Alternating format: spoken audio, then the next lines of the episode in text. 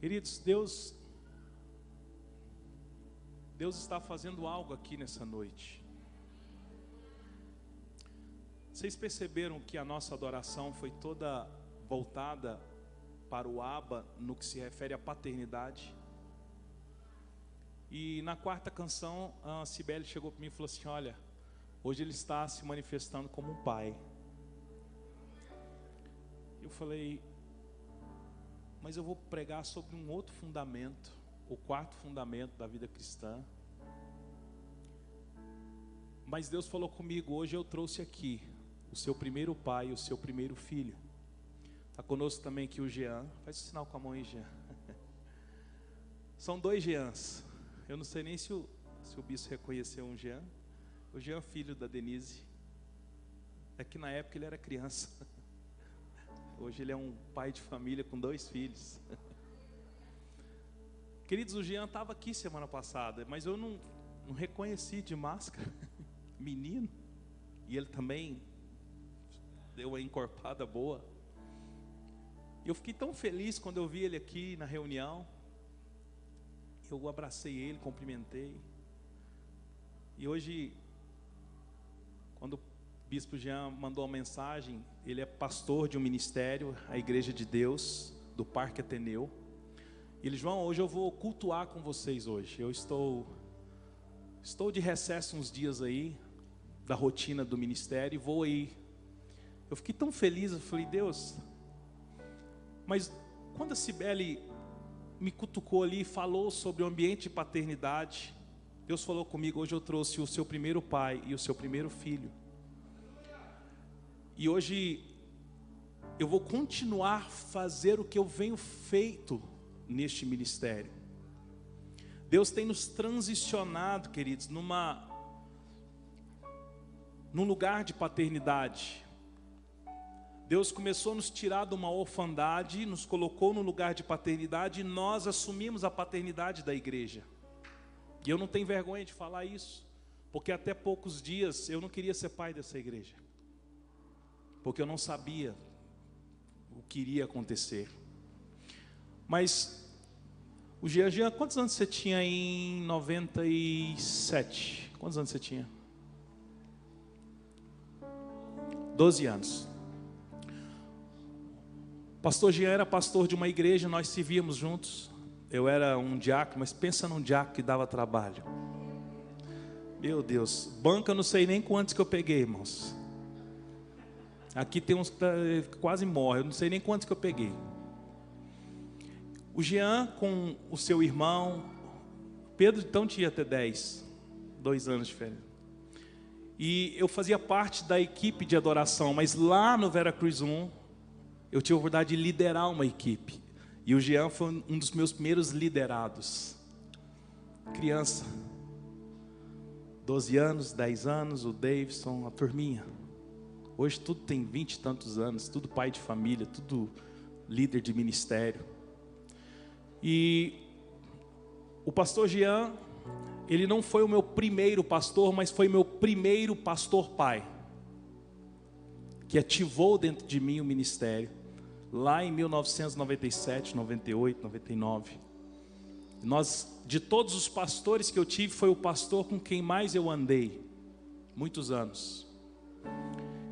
E há cinco anos atrás, nós estávamos totalmente desconectados, seis, cinco anos atrás, cada um para um lado ele estava em outro estado, e eu comuniquei com ele, e ele me apresentou o Luiz Hermínio, em forma de vídeo, a mensagem do Luiz Hermínio. E ele disse para mim: João, você vai ser desconstruído, se prepara. E de fato eu fui, querido, desconstruído. E a gente começou a conversar muito. Queridos, e eu, eu não tenho problema de falar, eu não queria ser pastor de igreja. Eu já era pastor, mas não queria ser pastor de igreja. Para mim estava muito cômodo tocar um violão na quarta-feira, no meu culto que eu tinha lá, tranquilo, sendo bem tratado. Chegava, estava tudo prontinho, era só pegar o violão, ministrar duas canções rapidinhas, duas lentinhas. E aí, nesse discipulado que nós iniciamos conversar, o Jean um dia dentro do carro falou para mim, João, eu, eu vi algo sobre a sua vida. E é algo muito grande. Deus vai confiar muitas pessoas em você. E a palavra que eu tenho para você é: alarga as tuas tendas e firma bem as tuas estacas. Você sabe o que é, João? Falei, vamos orar. Ele é, mas eu vi.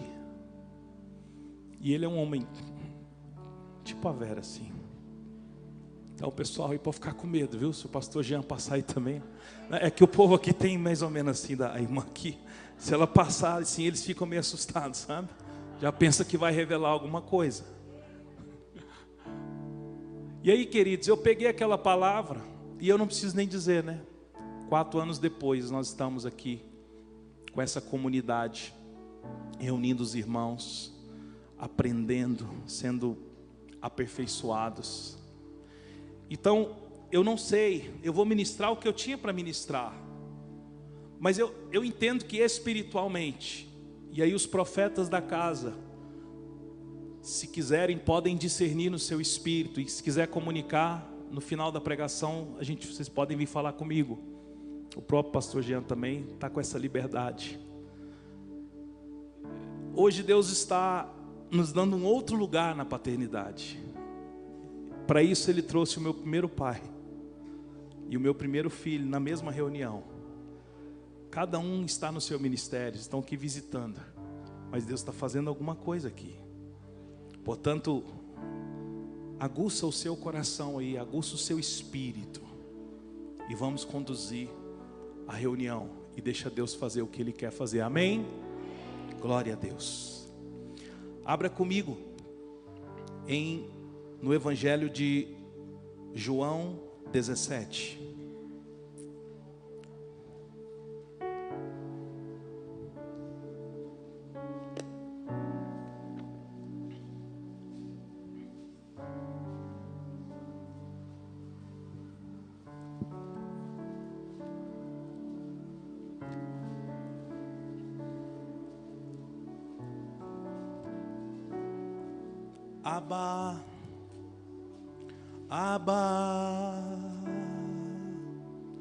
Paizinho querido, Tu és o meu Abba.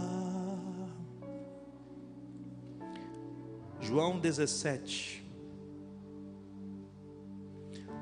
Antes de ler o texto, nós estamos desde o dia 27 de dezembro ministrando sobre os fundamentos da vida cristã.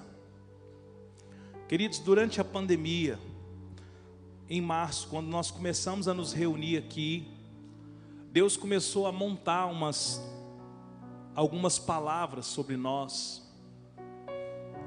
E algumas delas foi o que é o evangelho 1 e 2, foram em duas reuniões nós ministramos.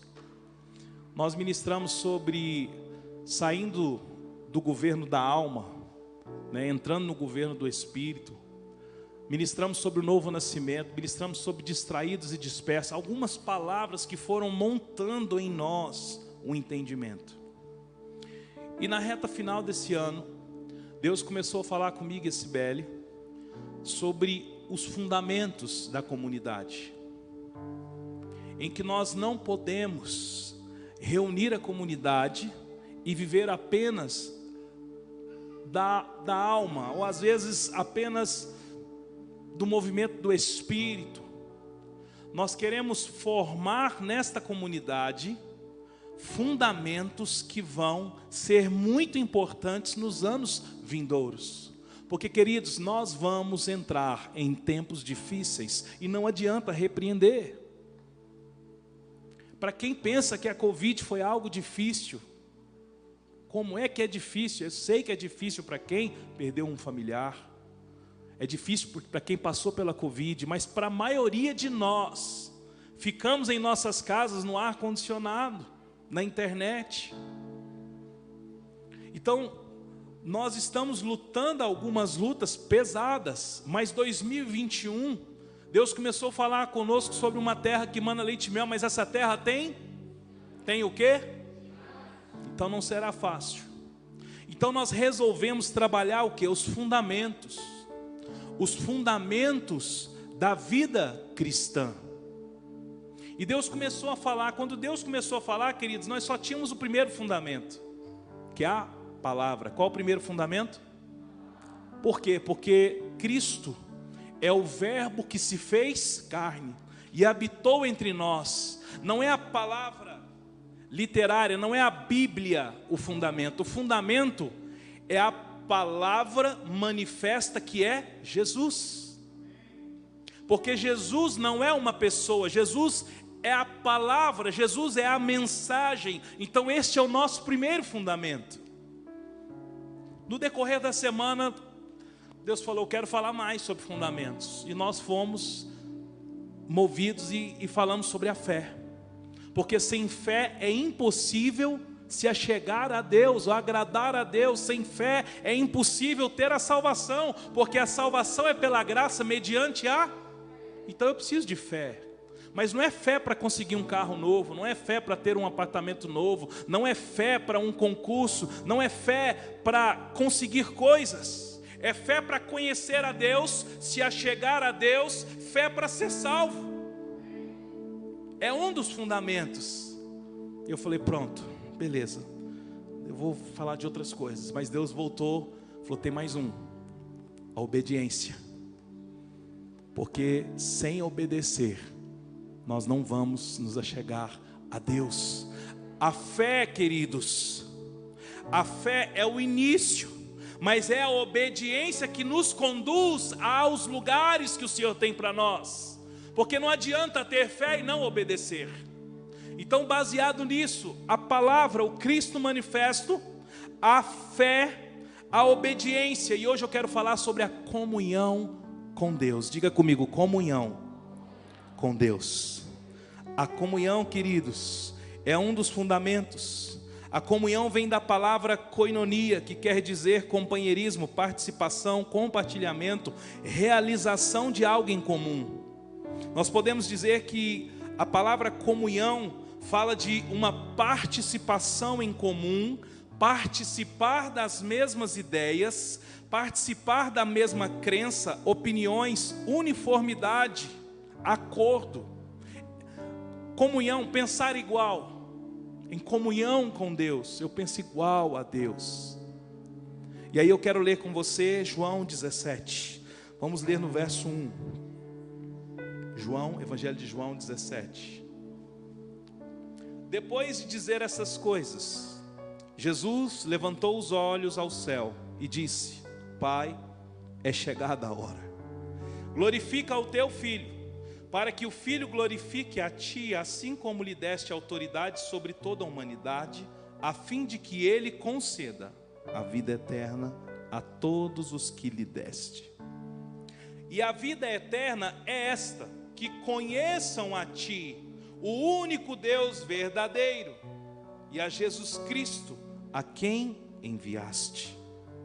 Eu te glorifiquei na terra, realizando a obra que me deste para fazer. E agora, ó Pai, glorifica-me contigo mesmo com a glória que eu tive junto de ti.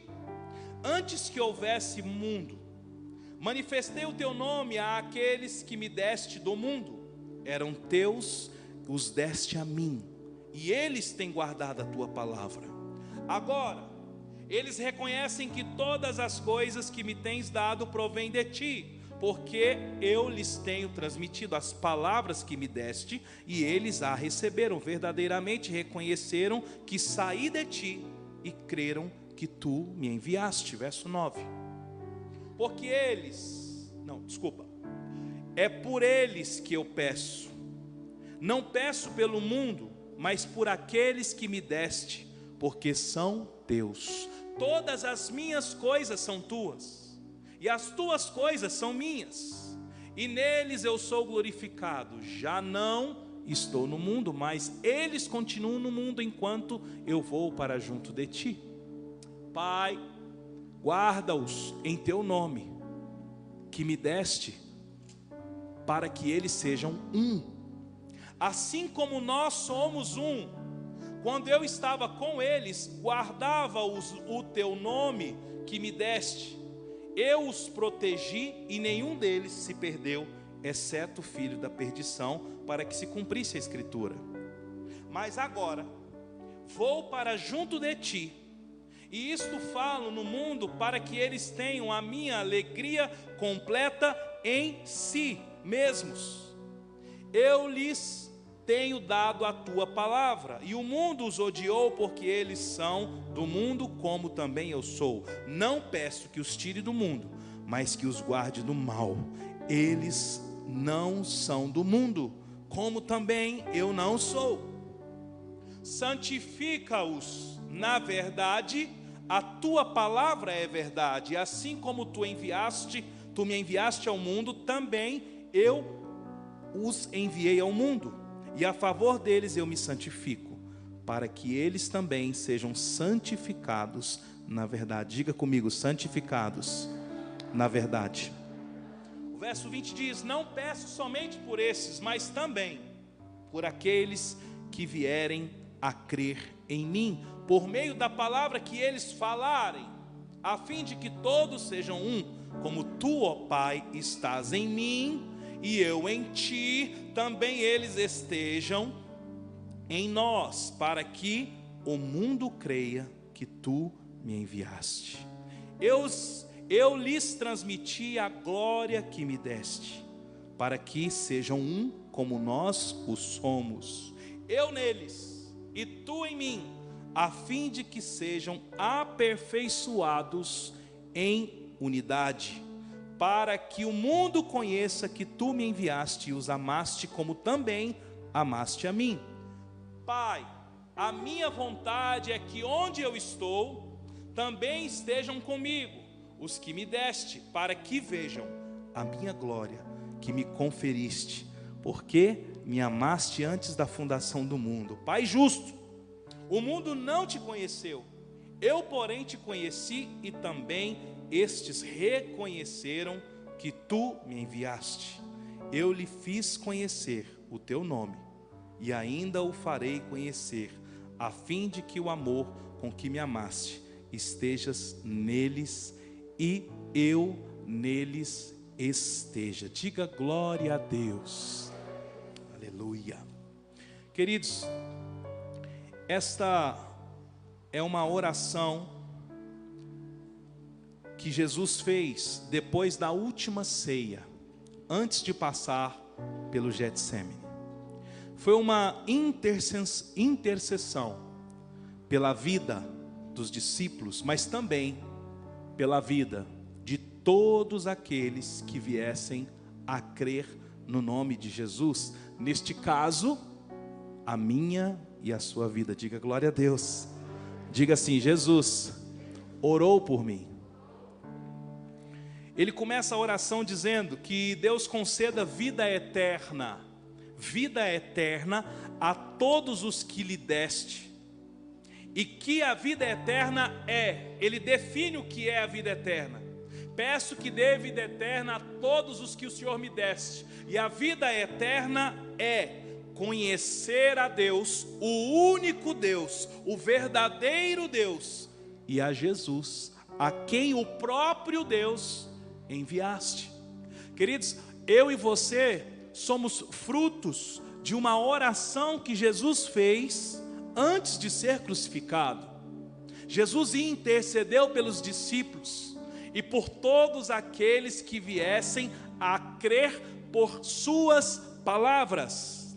Então, queridos, ele começa esta oração dizendo isso. Jesus intercedeu ao Pai para que os seus filhos pudessem ter a vida eterna.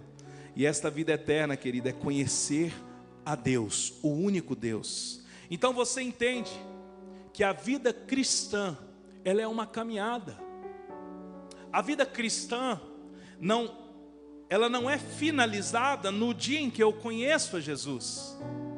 Porque todos pecaram e destituídos foram da glória de Deus. Aí vem o plano da salvação. Jesus crucificado entregue por mim e por você. Ok, eu conheço a Jesus, eu tenho um encontro com Jesus e eu falo, meu Deus, eu reconheço que Tu és o meu único Salvador, eu entrego a minha vida para Ele. Daí dá início à vida cristã. Qual vida? A que você vai passar por aqui. Não, não termina no dia do seu batismo, não termina no dia em que você se rende e você se apaixona por Ele. A vida cristã ela começa. Então eu tenho uma longa caminhada e nesta caminhada eu preciso conhecer a Deus, estar em comunhão. Diga comigo, comunhão. Comunhão com ele. Jesus fala em sua oração, queridos, que todas as coisas são dele. Que ele tem são de Deus e as que Deus tem são dele. Jesus estava falando dos filhos, porque Deus entregou os filhos a Jesus. E Jesus fala ali nessa oração interessante: olha, Deus, tudo que é meu é teu, o que é teu é meu, e o Senhor nos deste esses, esses filhos. Então Jesus pede para que Deus guarde os filhos, para que eles sejam assim como eu sou com o Senhor. É uma oração que você precisa ler ela com muita atenção, porque Jesus fala: porque assim como eu sou com o Senhor, eu sou com, com você, você é comigo, nós somos um e eles também têm que ser um conosco, e nós já somos, porque você está em mim, eu estou em ti. Isso fala de comunhão. E a vida cristã, queridos, ela precisa de comunhão com Deus. Uma vida cristã sem comunhão com Deus é mera religião. A religião, ela é percebida através do externo. É fácil perceber um religioso. É muito fácil. O religioso, a sua vida manifesta. Ele usa a Bíblia, ele se porta, ele, ele, ele publica versos. Quando você chega numa empresa que tem ali um verso, um versículo bíblico, ou está rolando uma musiquinha de fundo, qual que é a primeira conclusão que você tem? O dono é crente. O dono é crente. Aí você pergunta: você é evangélico? é assim ou não é? Aí ele, sim. Aí você vai em mente, não, é por causa da luz do Espírito que eu vejo em você. Não, não, você viu, foi um versículo lá. Eu, quem já fez isso, eu já ouvi isso demais. Não, porque, né? Porque essas coisas, elas se manifestam. Agora, a comunhão, queridos, ela também se manifesta. Mas ela manifesta de uma forma diferente. Então, tem como eu medir a comunhão de Deus com a que você tem? Não tem. Nós pensamos que tem. Eu lembro de admirar alguns pastores. Por que, queridos? Porque estava orando o tempo todo. Orava, chegava na igreja, orava, orava, orava, orava, orava, orava. E hoje o meu entendimento mudou. Porque não é pelo, pela muita oração, queridos, não é, não é, não é por esta santidade manifesta porque tem pessoas que têm uma intensa comunhão com Deus, e principalmente elas se demonstram humanas, elas se demonstram falhas, elas deixam se perceber como pessoas falhas, mas são pessoas que correm para os braços do Pai, vão para o seu quarto, elas oram intensamente, guardam a sua vida. Essas pessoas têm comunhão com Deus. Quem está entendendo, diga glória a Deus. Queridos, Jesus pede para o Pai, para que o Pai santifique aqueles filhos, santifique na verdade. A verdade é o que, queridos? A palavra de Deus. Queridos, nesse processo de conhecer a Deus, quando eu entro em comunhão com Ele, Ele me santifica através da palavra. Jesus disse: santifiquem na palavra. Veja comigo o verso 17 desse texto, 17. Santifica-os na verdade, a tua palavra é a verdade. Então, deixa eu dizer para você, quando nós iniciamos o processo da vida cristã, sabe o que, que me santifica? O que me santifica é a palavra. O que me santifica não são as horas de oração. O que me santifica não são as horas de jejum. O que me santifica é o quanto a palavra encontra um lugar em mim. E aí entendo o que eu estou dizendo, não é o quanto eu leio. Porque tem irmãos que conhecem a Bíblia de frente para trás, de trás para frente, do meio do mais, para cima, para lá, do grego, do latim, do hebraico, da linguagem de Sanclerlândia, conhece a Bíblia em tudo quanto é língua. Mas, queridos, a palavra que me santifica é a palavra que me alcança. Porque se eu leio a palavra e entendo somente a letra, porque a palavra ela é viva e eficaz. É a palavra viva que me confronta. É a palavra viva que me tira de um lugar e me põe num lugar de constrangimento quando eu olho para Deus e vejo quem eu sou. Quando eu vou lá em Romanos e vejo que todos pecaram e destituídos foram da glória de Deus. Se eu ler isso e não entender, não adianta. Mas quando eu leio e me percebo, eu falo: Meu Deus, eu nasci pecador. A palavra me alcançou. Está entendendo? Diga glória a Deus. Jesus disse: santifica-os na palavra. Quanto mais eu me aproximo dele, quanto mais eu entro em comunhão, mais eu vou compartilhar, pensar igual a ele. Aí sim eu me santifico. Comunhão, pensar igual, comunhão, está compartilhando da mesma ideia. Este é o Evangelho. Então, queridos, se eu tenho uma vida cristã, a comunhão é um fundamento. Ah, não, eu, eu sou cristão, eu creio na palavra, mas eu não acredito que eu possa ter comunhão com Deus. Então você está aleijado, você está totalmente desconfigurado daquilo que Deus projetou para que o homem e a mulher tivessem comunhão com Ele. Deus vinha na viração falar com quem? Com Adão. E quando Adão escolhe pecar, Deus vem na viração do dia, e quando Deus está ali, Deus emite um som para Adão e diz: Adão, onde tu estás? Por que, que Deus não falou o que você fez? Porque, queridos, o que importa para Deus é estar com você da forma em que você é. Porque se você tentar se, a, se aperfeiçoar para chegar a Ele, você não vai conseguir. Porque você é aperfeiçoado aonde? Nele.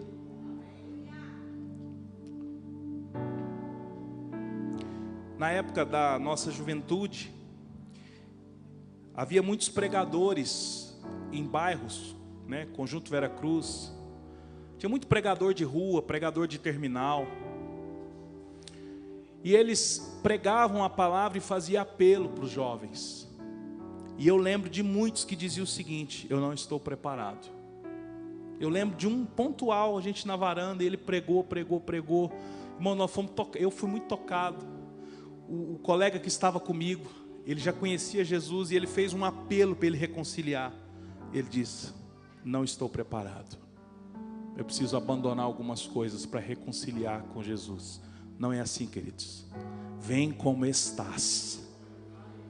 Porque quando você chegar a Ele, ele vai, ele vai pegar você, Ele vai tirar os seus carrapichos, ele vai, ele vai tratar de você, a própria comunhão com Ele vai fazer você abandonar. Mas sem comunhão, como saber o que é certo e errado? É por causa da comunhão. A comunhão nos constrange.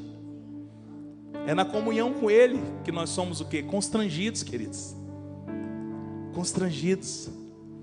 Por que, que vai passando um tempo, você não admite mais algumas coisas? Você não admite mais, sabe por quê? Porque o seu nível de comunhão aumentou. É com nota ou sem nota? Você fala, rapaz, mas antigamente eu fazia tudo sem nota, né? Porque ficar pagando imposto. Aí vem a consciência cristã. Eu não posso é com nota. Vai me custar 16% a mais, mas é, com nota. Eu estou dando só um, pequeno exemplo que me ocorreu aqui agora. Porque o nível de comunhão ele vai aumentando, queridos. E quando esse nível de comunhão aumenta, você está mais parecido com Ele, porque nós somos parecidos com tudo aquilo que nós adoramos, como diz o nosso apóstolo Exermínio. Então eu vou ficando parecido com Ele, por causa do que? Da minha comunhão. Querido, Jesus pede que todos sejam um, para que sejam aperfeiçoados em unidade. Veja comigo o verso 20. Não peço somente por esses, mas também por aqueles que vierem a crer em mim, por meio da palavra que eles falarem, a fim de que todos sejam um como tu, ó Pai, estás em mim e eu em ti, também eles estejam em nós, para que o mundo creia que tu enviaste. Eu lhes transmiti a glória que me deste, para que sejam um, como nós o somos, eu neles e tu em mim, a fim de que sejam aperfeiçoados na unidade, para que o mundo conheça que tu me enviaste e os amaste, como também amaste a mim. Queridos, quanto mais eu me aproximo de Deus, mais eu me torno um com Ele. Aí nós somos aperfeiçoados, ou seja, eu vou me tornando a sua imagem e a sua semelhança. Aí sabe qual é o resultado disso? O resultado é, porque que Jesus orou e disse: Pai, mantenha eles aqui, santifica eles, mantenha eles um com você, você comigo e eu com você, para que sejam aperfeiçoados na unidade. Agora, o aperfeiçoamento ele tem um objetivo.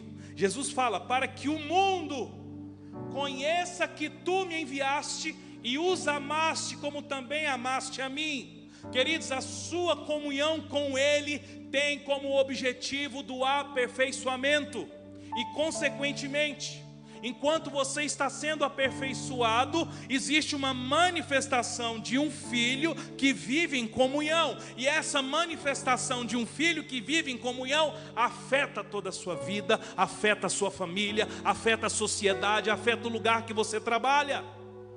Por quê? Porque você é um filho que está sendo aperfeiçoado. Entende? Você começa a medir um termômetro interessante, queridos, para você ter assim na sua vida. É o quanto de pessoas recorre a você para lhe pedir uma oração ou um conselho. Mas eu não estou dizendo no meio da igreja, eu estou dizendo lá, porque aqui todo mundo tem cara de crente. Mas lá no seu trabalho, o quanto alguém fala assim: Ei, posso falar com você? Pode. Sabe o que, que é? Ora por mim. O que, que foi? Não. Eu vou te mandar no WhatsApp como é que está a minha situação. Aquela pessoa está percebendo que você é um filho de Deus, próximo a Deus, alguém que tem comunhão com Deus, que através da sua intercessão vai manifestar a glória na vida dele. Agora, quando ninguém te identifica como um filho de Deus, é porque você não está manifestando. Não, é porque eu não gosto de falar. Não, queridos, você não precisa falar. Você não precisa chegar com a Bíblia no seu trabalho. Você não precisa ficar com foninho ouvindo música evangélica. É só manifestar. É manifestar no seu procedimento. Você vai manifestando, eles vão identificando. Eis aí um filho que está sendo aperfeiçoado por causa do quê? Da comunhão. A comunhão nos aperfeiçoa. A comunhão com Deus vai nos aperfeiçoando. Quem crê, diga amém. Hum. Comunhão com Deus, ter unidade com Ele, porque Ele já tem unidade com Jesus. Querido, Jesus termina a oração dizendo o seguinte: a minha vontade é que onde eu estou também estejam comigo os que me deste. Queridos, onde está Jesus? Sentado à direita de direita de Deus. A vontade, esta oração de Jesus, queridos, foi para que Deus pudesse manter próximo a ele e ao próprio Deus, porque ele diz: A minha vontade é que onde eu estou também esteja os que me deste. Queridos, nós temos um lugar, e esse lugar é chamado comunhão com Deus. Talvez você tenha 10, 20, 30 anos de vida cristã e nunca se percebeu em comunhão com Deus. Porque eu não estou falando, queridos, de uma comunhão que é aquela de quando as coisas apertam. Bateu o carro, o carro foi, foi pego, foi pego na blitz do IPVA. Mas aí ora, rapaz, mais ora. Repreendendo o inimigo. E ora, e ora, e ora, o inimigo está furioso. Se você tem uma ameaça de uma enfermidade, vai fazer um exame, aparece uma taxa errada, já começa a orar, já entra em comunhão, é uma mesma coisa. Queridos, isso não é comunhão. Isso é se relacionar com Ele por aquilo que Ele pode dar.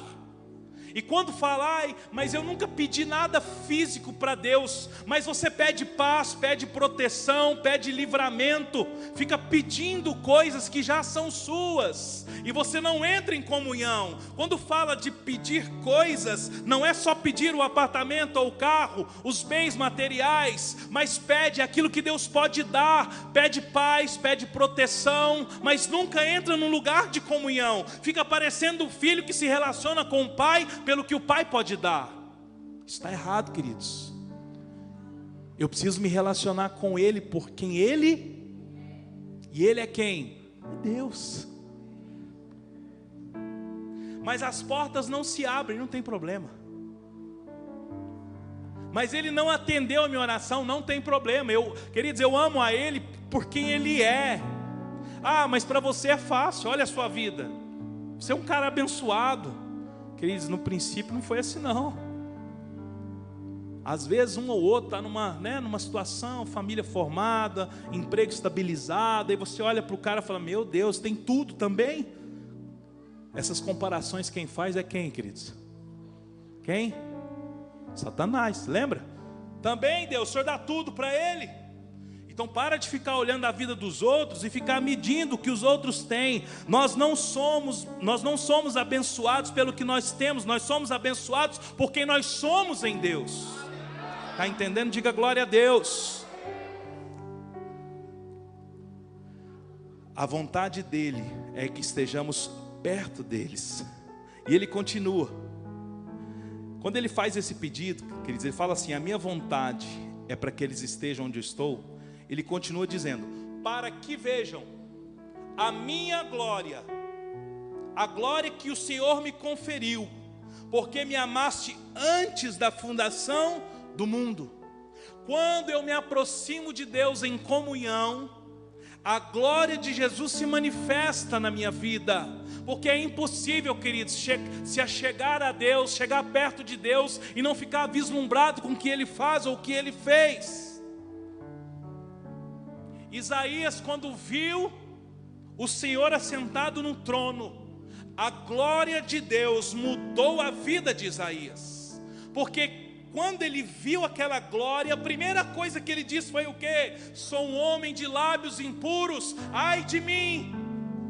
Esse é o Evangelho, a comunhão, o que Deus manifesta em nós é para mostrar quem nós somos. E quando Isaías reconhece quem ele é, ai de mim que sou homem de lábios impuros, no mesmo momento um anjo pega uma brasa no altar, toca os lábios de Isaías e purifica os lábios. Entende o que acontece quando eu chego perto da glória, quando eu chego perto dele, quando eu vou me aproximando dele, aquilo que é de ruim, os pecados, as maldições, elas vão saindo à medida medida em que eu tenho entendimento da glória de Deus. Por que, queridos, que é tão difícil ter comunhão com Deus? Porque Satanás sabe que quanto mais você ter comunhão com Ele, mais parecido com Ele você vai se tornar.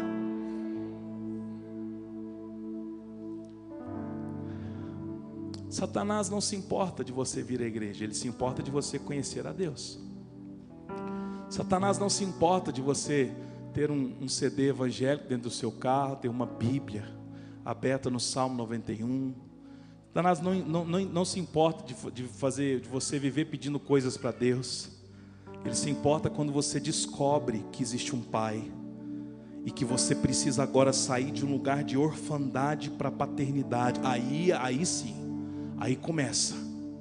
Ele se importa quando você reconhece que existe sobre a sua vida um governo jezabélico que tenta arruinar a sua vida, a sua casa, o seu casamento, aí sim ele se importa.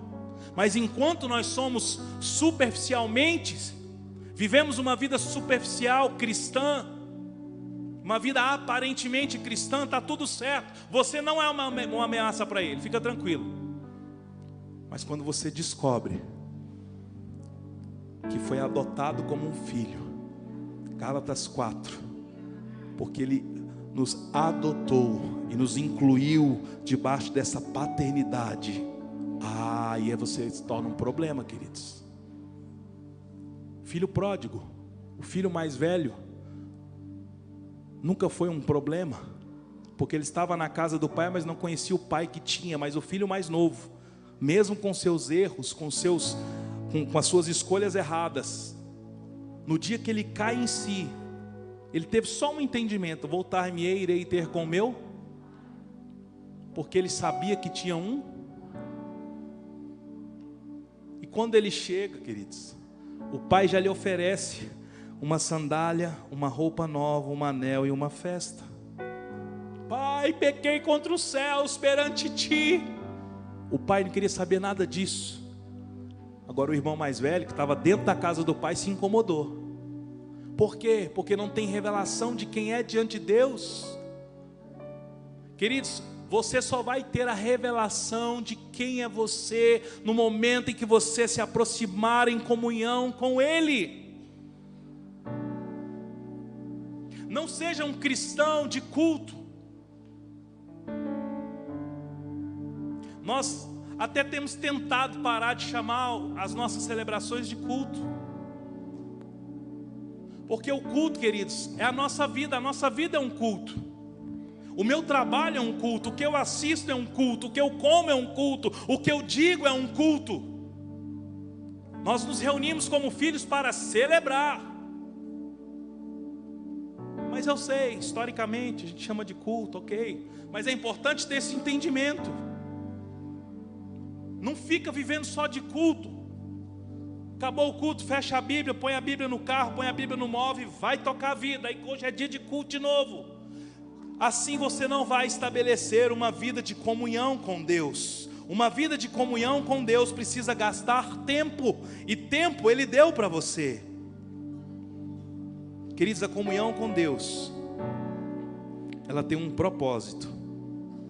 Deus quer que os seus filhos estejam juntos dele. Por isso é que ele enviou o seu filho, para que todo aquele que nele cresce pudesse se achegar até ele. Moisés foi um homem que tinha intensa comunhão com Deus. Ele foi chamado para ser um que? Um libertador. Só que para ser um libertador, queridos, para alcançar um nível de libertador, precisa ter muita comunhão com Deus. Só alguém que conhece profundamente aquele que o chamou para libertar é que conhece, é que consegue ser um libertador. Vocês lembram? Moisés falava com Deus como quem fala um amigo. Parece real? Eu me lembro de uma cena.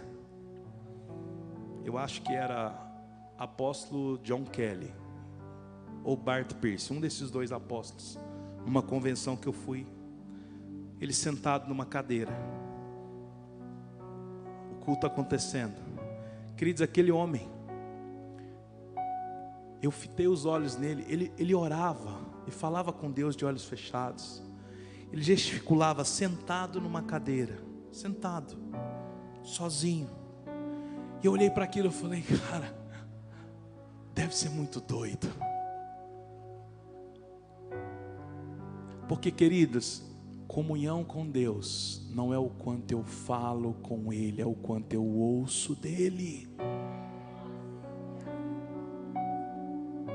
Às vezes a gente reúne para orar e ah, junta dez, para todo mundo falando. Calma. Por isso que às vezes aqui na adoração tá aquela coisa doida assim, então eu só ponho a mão assim, os meninos ficam tocando. Toca aí, Jorge. Eles ficam tocando assim. Calma. Calma, vamos ouvir o que Deus tem para falar. Porque se todo mundo aqui, bah, bah, bah, Moisés, em Êxodo 33, abre comigo, por favor. Êxodo está no comecinho da Bíblia, depois de Gênesis. Gênesis, Êxodo. 33.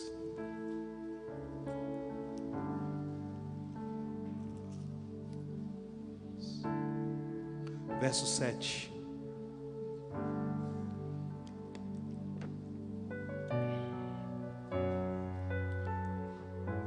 Queridos, diga assim comigo: a comunhão com Deus me torna parecido com Ele. Veja o verso 7. Ora, Moisés costumava pegar a tenda e armá-la para si fora, bem longe do arraial. Ele a chamava de tenda do encontro. Diga, tenda do encontro. Todo aquele que buscava ao Senhor saía à tenda do encontro que estava fora do arraial. Quando Moisés saía para fora, saía para a tenda, fora, todo o povo se erguia cada um em pé à porta da sua tenda, e seguiam-no com os olhos até ele entrar na tenda. Quando Moisés estava na tenda, descia uma coluna de nuvem e punha-se à porta da tenda, e o Senhor falava com Moisés. Todo o povo via a coluna de nuvem que se detinha à porta da tenda. Todo o povo se levantava e cada um à porta da sua tenda adorava o Senhor. O Senhor falava com Moisés face a face, como quem fala com seu amigo. Depois Moisés voltava para o arraial, porém o moço Josué, seu auxiliar, filho de Num, não se afastava da tenda. Queridos, Comunhão com Deus não é o quanto eu falo com Ele, mas é o quanto Ele fala comigo.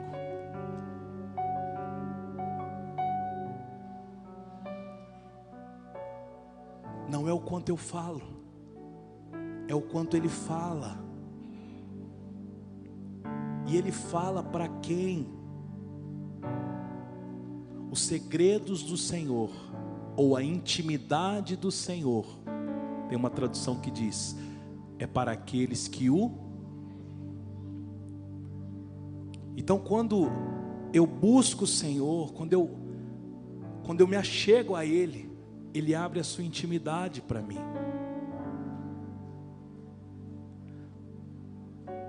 É o quanto eu ouço a Deus. E aqui, Moisés, eu não vou entrar na questão teológica da diferença do tabernáculo para a diferença da tenda que foi armada lá fora. Eu não vou entrar nisso. Eu quero falar em relação ao o que acontecia quando Moisés buscava o Senhor na tenda. O texto diz que Moisés costumava, diga comigo, costumava. Costume. Queridos, a comunhão ela é construída através de uma disciplina, de uma constância. Muitas vezes nós começamos um propósito de nos aproximar de Deus. Muitas vezes nós fazemos propósito e votos, só que isso dura pouco. Dura pouco. Começa a ler a Bíblia, já leu Salmo 1, de Salmo 1 a 10, um milhão de vezes, mas do 10 até o, o 99, o 100, nunca leu. Por quê? Porque sempre só começa e para. Gênesis já foi rabiscado várias vezes, mas nunca passou por Amós, nunca passou por outro livro. Por quê? Porque não tem constância. Moisés costumava, era um hábito. Quando eu estabeleço isso na minha vida como uma prioridade, a comunhão ela é construída através disso. A tenda fora do arraial, ela fala de um lugar que devemos construir em Deus fora das nossas questões, das nossas demandas, do nosso dia a dia. Queridos, as circunstâncias não podem determinar a minha comunhão com Deus. Ah, mas eu trabalho muito. Ah, mas eu trabalho e estudo. Ah, mas eu ando de ônibus. Ah, mas se eu morasse mais perto. Ah, mas se eu tivesse um, um, um quarto separado. Eu conheço pessoas que precisavam ir para o banheiro para poder conseguir orar e ler a Bíblia dentro de uma casa porque o quarto era cheio de irmãos, a sala estava cheia, TV ligada, e ele precisava ir para o banheiro. Pegava a Bíblia para o banheiro, fechava a porta, porque ele tinha que gastar um tempo buscando a Deus, lendo a palavra. A minha comunhão não pode ser baseada nas necessidades ou nos apuros, nas conquistas. Eu falei aqui sobre o apuro. Quando nós estamos em apuro, querido, a gente vai, vai, vai orar. A gente corre para orar. Quando vem apuro, quando vem uma notícia de doença, uma dificuldade financeira, uma ameaça espiritual, a gente corre para orar. Nós temos que agir é construindo um altar de intimidade com Ele. Tá tudo bem, mantenha comunhão. Tá difícil, mantenha comunhão. Tá na luta, mantenha comunhão. Tá no regozijo, mantenha comunhão. Porque se você treinar a sua vida cristã para ficar só no reativo, só no reativo, eu estou falando, queridos, do que eu vivo. Eu estou falando porque eu, eu, eu passo por isso. Eu estou denunciando junto com vocês aqui. Nós temos mania de fazer isso. Quando tem um apuro, vai para a Bíblia. Sonhou com o diabo, Salmo 91. Deixa eu ler aqui. Aí para de sonhar com o diabo. Vai para o Netflix. Sonhou com o diabo, Salmo 91. Aí diabo de novo, sabe? Aí o diabo fala, fica assim, uma hora você, uma hora você não ora nem no reativo. Aí eu quero ver ele te pegar. Então quando você constrói um altar, ele se achega, quando ele chegar perto, fala que ele tem comunhão. Queridos, quando você tem comunhão, você tem discernimento. Quando você tem comunhão, a sua vida está ativada espiritualmente. Quando você tem comunhão, você está ouvindo a Deus, você vai fazer escolhas corretas. Agora, quando você está fora da comunhão, é um desastre. Diga comigo, é um desastre. Eu tenho comunhão com Ele. Porque se eu não tiver comunhão com Ele, fora dele, queridos, eu morro.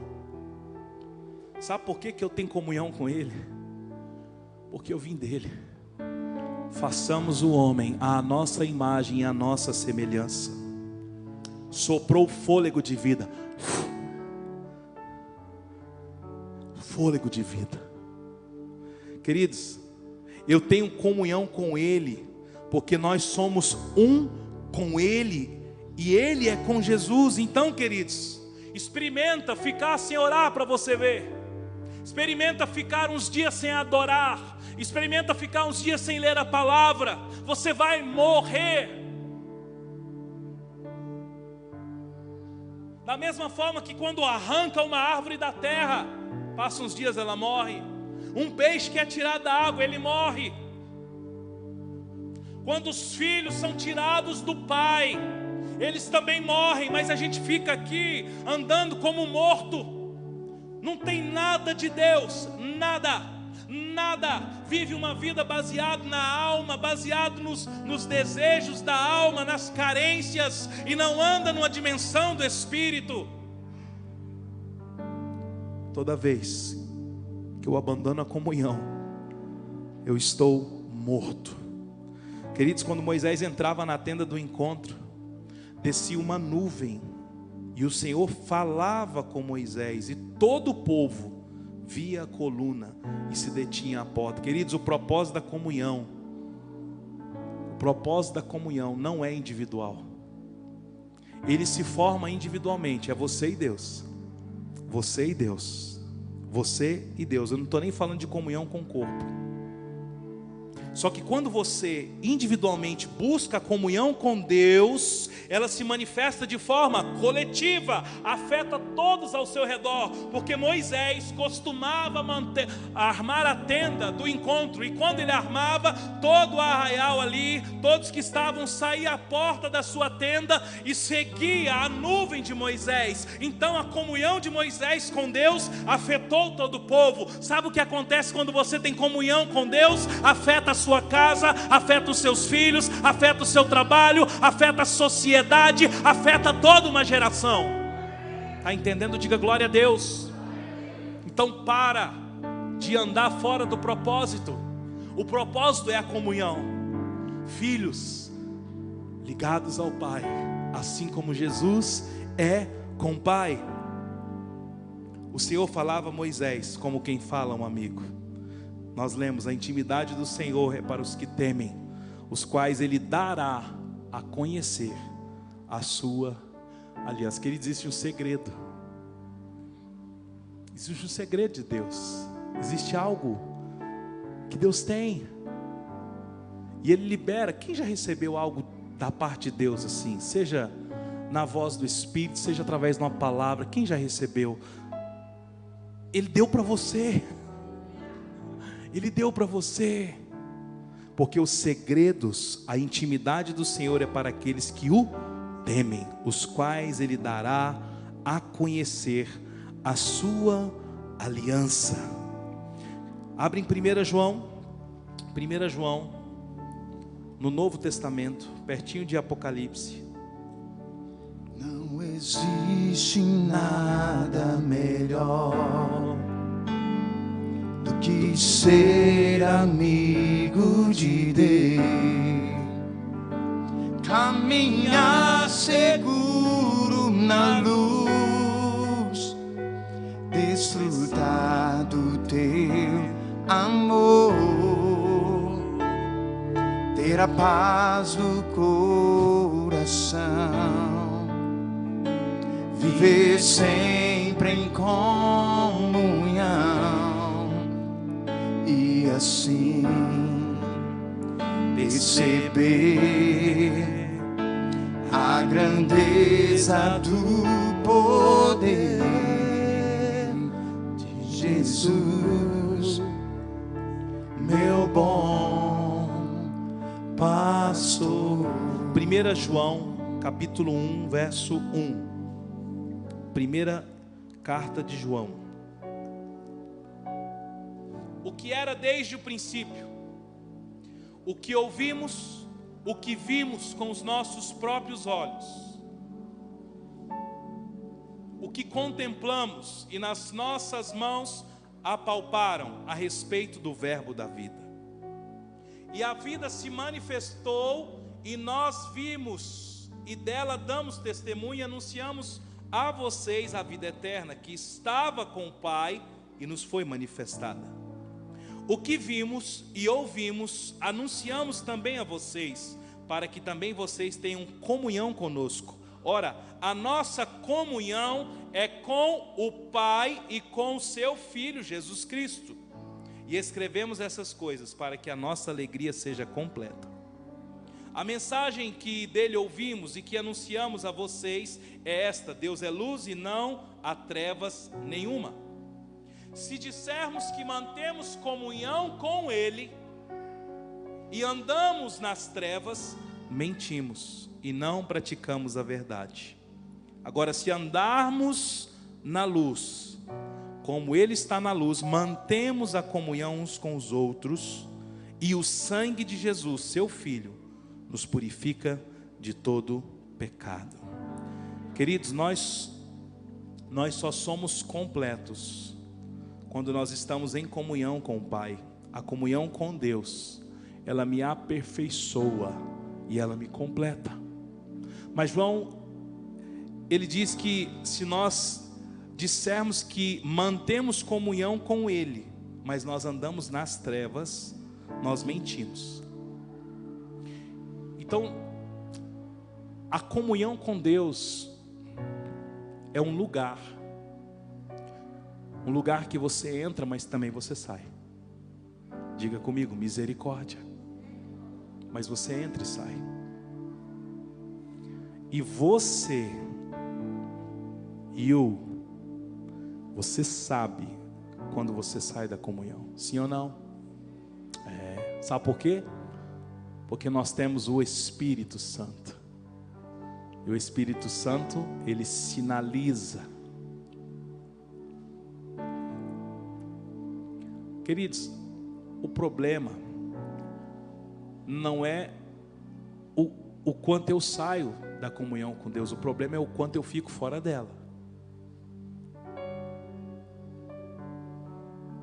Porque quando eu saio, por algum motivo, um pecado, uma transgressão, uma atitude, uma avareza, você dá lugar para a alma, dá lugar para a carne, você é retirado da comunhão.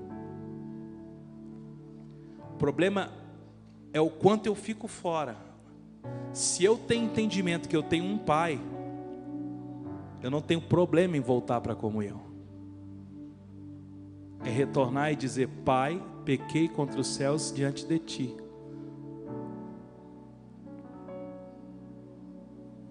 Já, já te ocorreu que Davi, Este homem que tinha tanta intimidade com Deus, foi um homem que passou pelo adultério, passou pelo assassinato, pelo homicídio. Mas quando o profeta o confronta, ele não tem dificuldade em assumir quem ele era. Ao passo que muitos de nós, quando somos confrontados pela palavra, não vou nem dizer pelo pastor, pelo líder, pelo pai, pela mãe, quando, quando nós somos confrontados pelo Espírito ou pela palavra, nós temos a atitude em justificar. Ah, mas é por isso. Ah, mas é porque eu fui abusado. Ah, mas é porque eu não tenho dinheiro. Ah, mas é porque essa situação. Mas é por causa da depressão. É por causa. Não, não é. Todos nós temos condição de andar em comunhão com Ele. É só nós nos aproximarmos dele com um coração sincero. Diga glória a Deus. Abre em Hebreus 10, Hebreus, volta algumas páginas aí.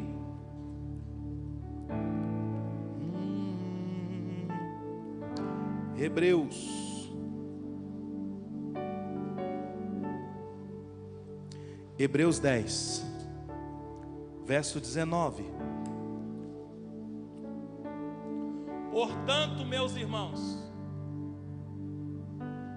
tendo ousadia para entrar no santuário, pelo sangue de Jesus, pelo novo e vivo caminho, que ele nos abriu por meio do véu, isto é, por meio da sua carne. E tendo um grande sacerdote sobre a casa de Deus, aproximemo-nos com um coração sincero, em plena certeza de fé, tendo o coração purificado de má consciência e corpo lavado com a água pura. Guardemos firme a confissão da esperança sem vacilar, pois quem fez a promessa é fiel. Cuidemos também de nos animar uns aos outros no amor e na prática das boas obras. Não deixemos-nos de nos congregar, como é costume de alguns, pelo contrário, façamos admoestações ainda mais agora que vocês veem que o dia se aproxima. Até aqui, por enquanto, até o 25. Queridos, eu não preciso ter medo para entrar em comunhão com Ele. Existe um novo e um vivo caminho, pelo sangue de Jesus, por sua carne, o véu foi rasgado, nós temos livre acesso ao Pai, com um coração sincero eu acabei de mencionar Isaías, quando ele viu o Senhor assentado no trono, ele expôs a sua sinceridade, desculpa, sua sinceridade. Imediatamente ele diz: "Ai de mim". Quando ele diz: "Ai de mim", é quem sou eu diante de tal glória? Coração sincero. Mas não. A soberba, o orgulho, a autopreservação nos tira da comunhão com Deus. Nós temos que ter fé para entrar neste lugar, neste lugar de comunhão. E aí, queridos, o escritor da carta de Hebreus fala sobre a importância também da comunhão horizontal. Não deixemos de congregar. Sabe uma característica de quem não gosta de congregar? É alguém que não gosta de ser confrontado. Porque, irmãos, quer lugar para ter mais confronto que a igreja? Confronta a sua alma. Porque você senta aí e acha que o culto está demorando.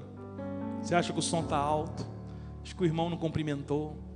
Acha que deveria ter mais luz, menos luz. Acha que deveria o envelope ser diferente, a cadeira mais longa, mais curta.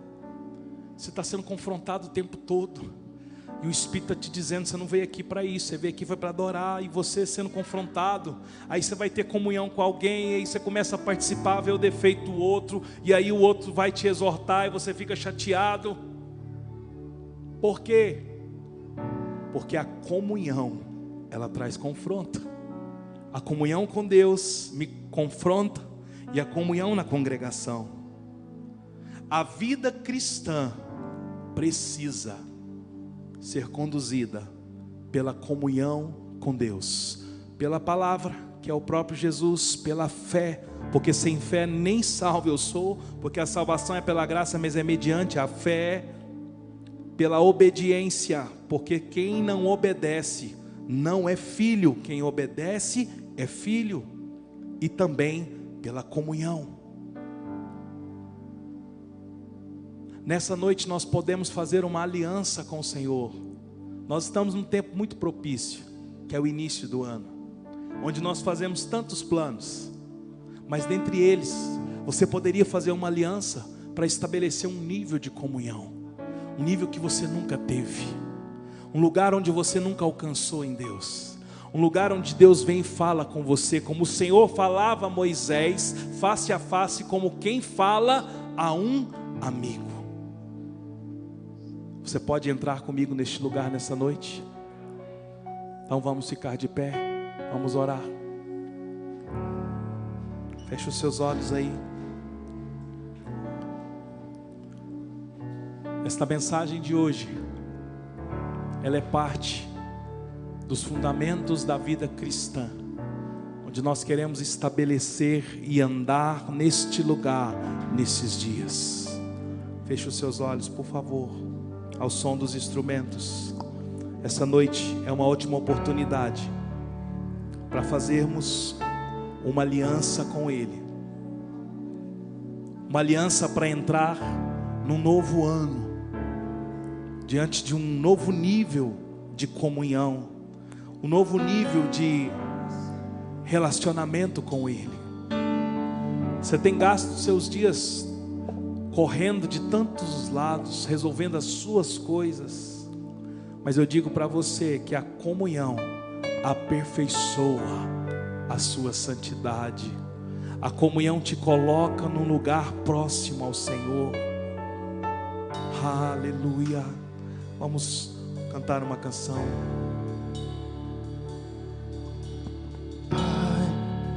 Estou aqui. Olha para mim, desesperado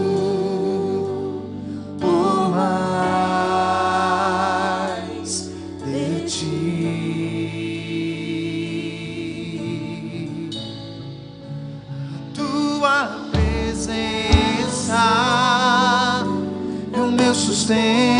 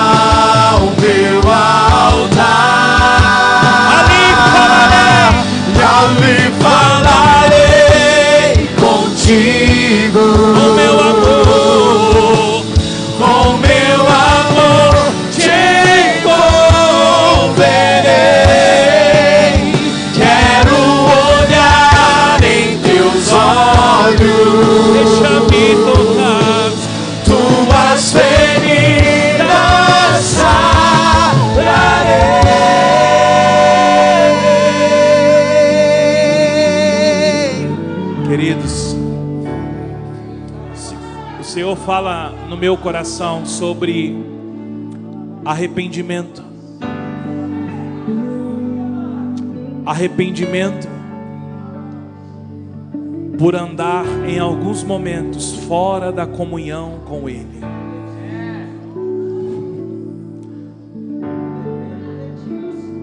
O caminho para entrar em comunhão é se arrepender por em alguns momentos estar fora.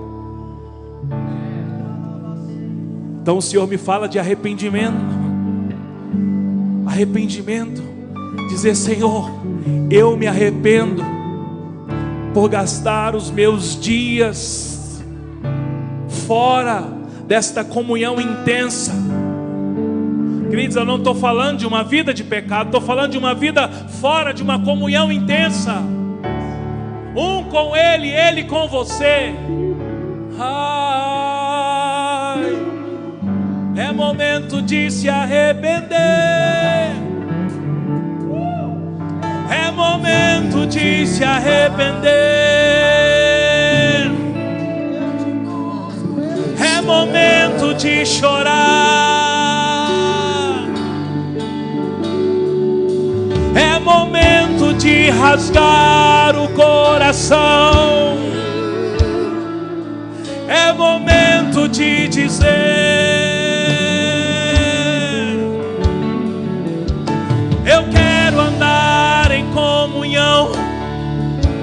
Rasga o seu coração diante dele. Você quer fazer uma oração assim? Vem aqui à frente. Se joga aqui nesse altar aqui e fala: Deus, eu não suporto mais andar sem comunhão. Eu quero andar em comunhão. Eu não suporto mais. Eu quero andar no nível, um nível de comunhão na tua presença.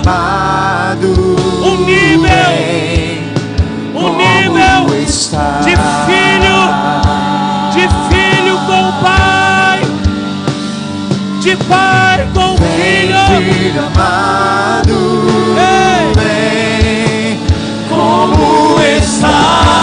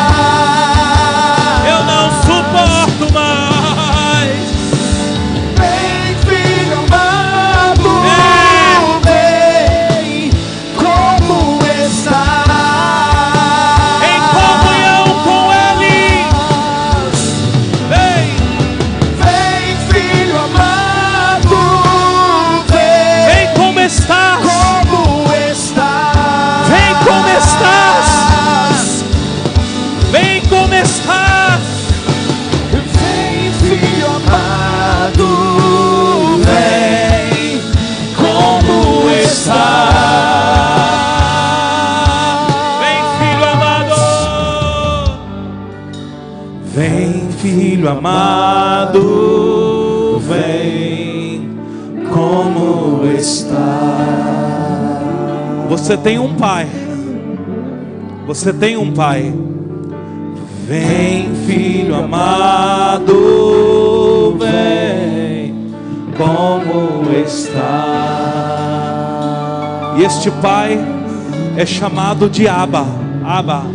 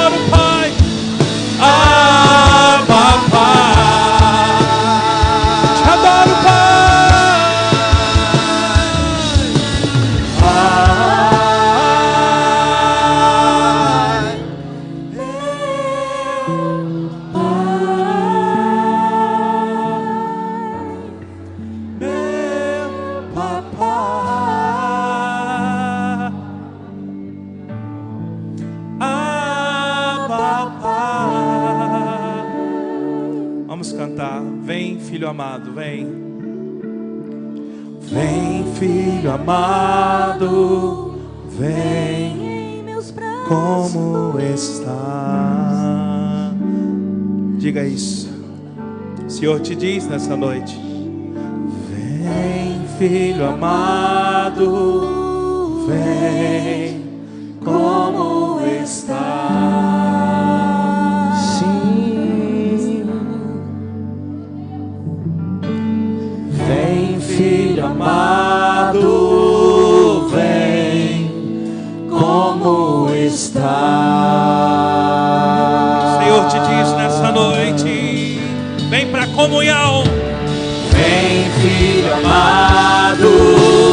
vem como está.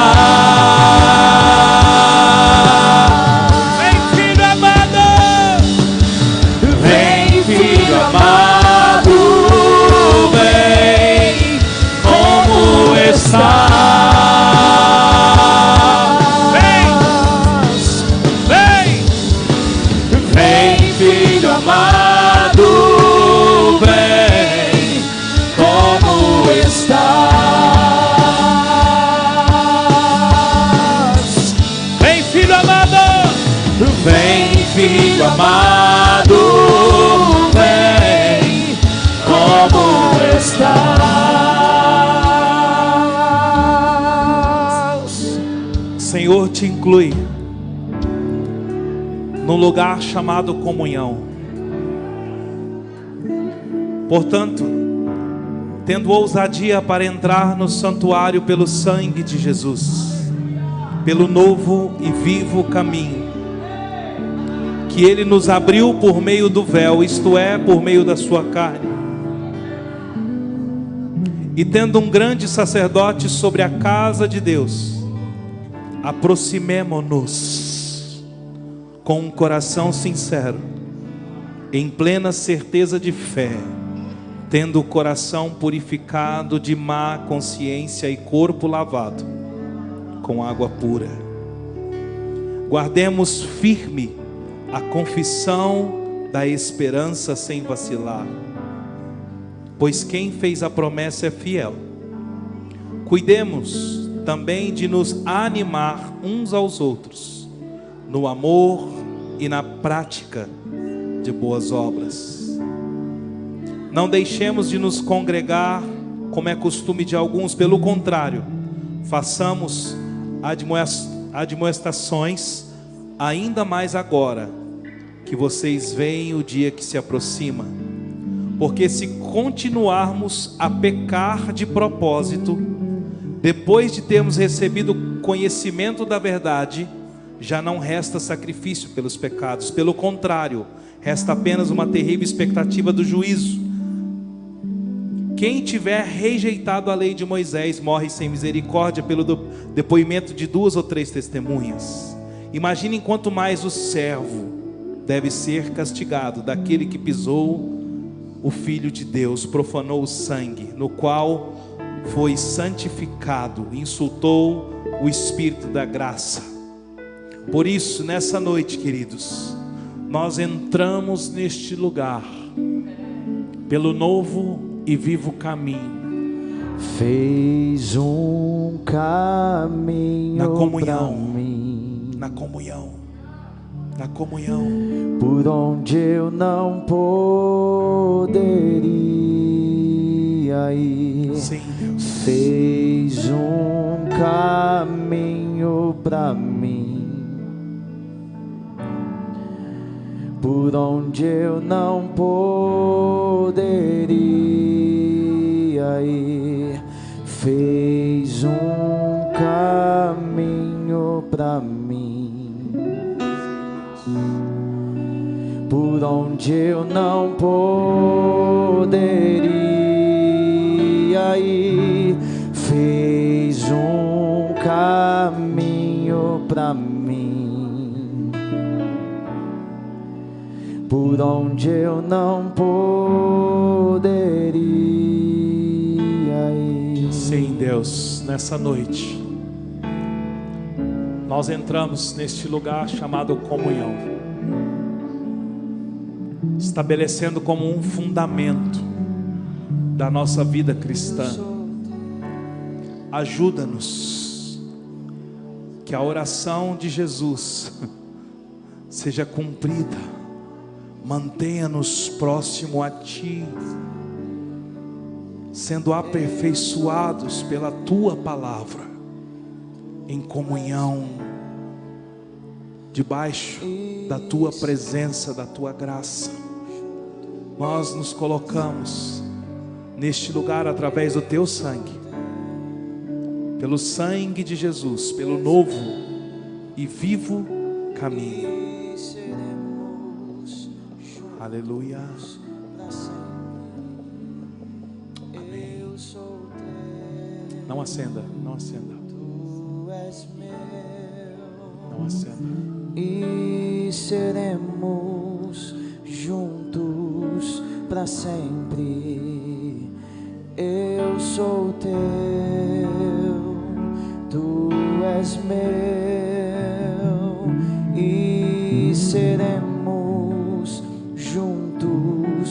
para sempre. Eu sou teu, tu és meu e seremos para sempre.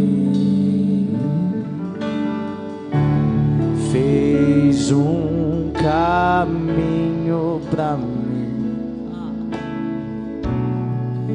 por onde eu não poderia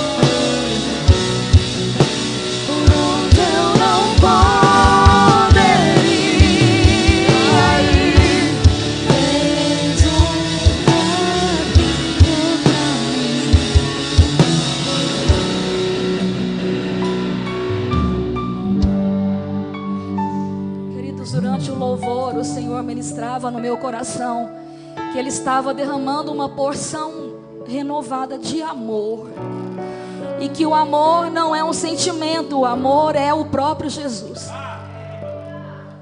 E eu me calei e não falei. E agora o Senhor confirmou e acrescentou. Muitos que se sentem órfãos, que não se sentem filhos do Pai, não se acham dignos de ter comunhão com Ele.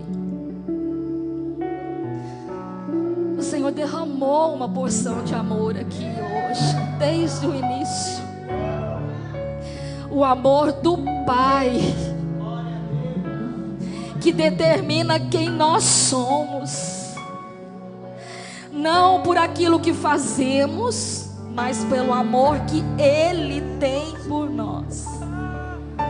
E com esse título, com esse lugar de filho que eu sou e que você é, nós temos livre acesso à comunhão com Ele. Você não precisa levar nada. Você não precisa levar nada. Na comunhão com Ele, Ele nos dá tudo. Nós não somos órfãos. Nós temos um Pai e nós temos um lugar de comunhão com Ele. Não se sinta, não se sinta rejeitado, porque o seu Pai não te rejeita. O seu Pai não esquece de você. O seu Pai não te coloca de lado. Eis um caminho.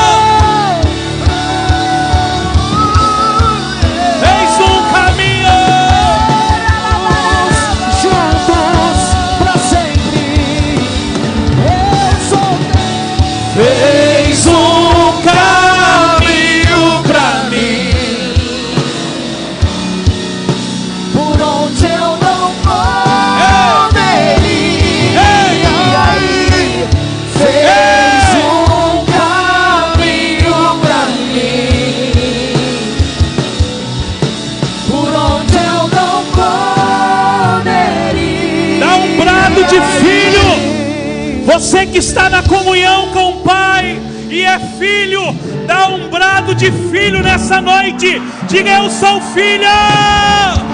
Eu sou filho. Eu sou filho. Fez um caminho para mim. Fez, fez, fez, fez. Ei,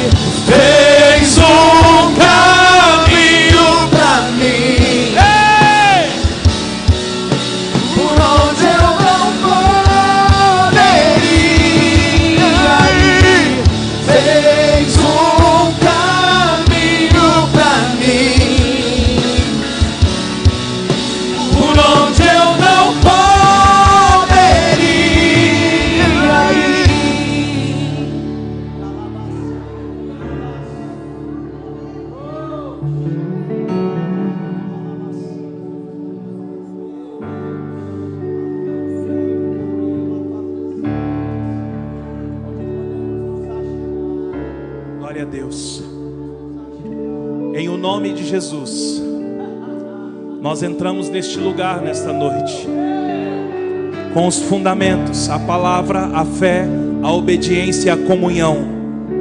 2021 nós vamos exercer uma vida cristã baseada nestes fundamentos. Nós ministramos sobre a casa de cada um, sobre o ministério de cada um, sobre os filhos de cada um, sobre a vida, a família, o casamento, a criação de filhos, os fundamentos da vida cristã neste lar, em o nome de Jesus. Amém. Amém. É Amém. aqui que eu me Amém. sinto muito bem. Glória a Deus, irmãos. Não acenda. Vamos, pode acender, pode acender. Vamos nos despedir.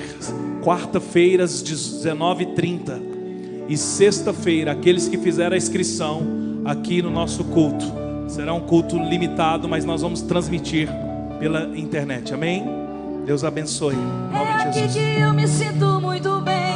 Não há outro lugar melhor. Só É aqui que eu me sinto muito bem. É aqui que eu me sinto muito bem. É aqui que eu me sinto muito bem. Não há outro lugar melhor.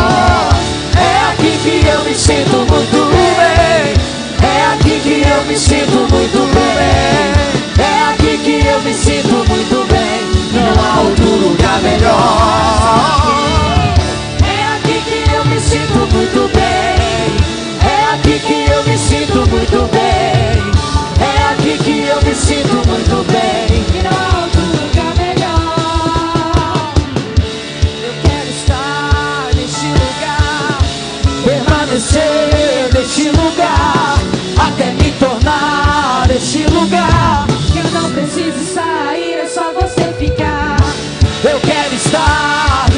lugar.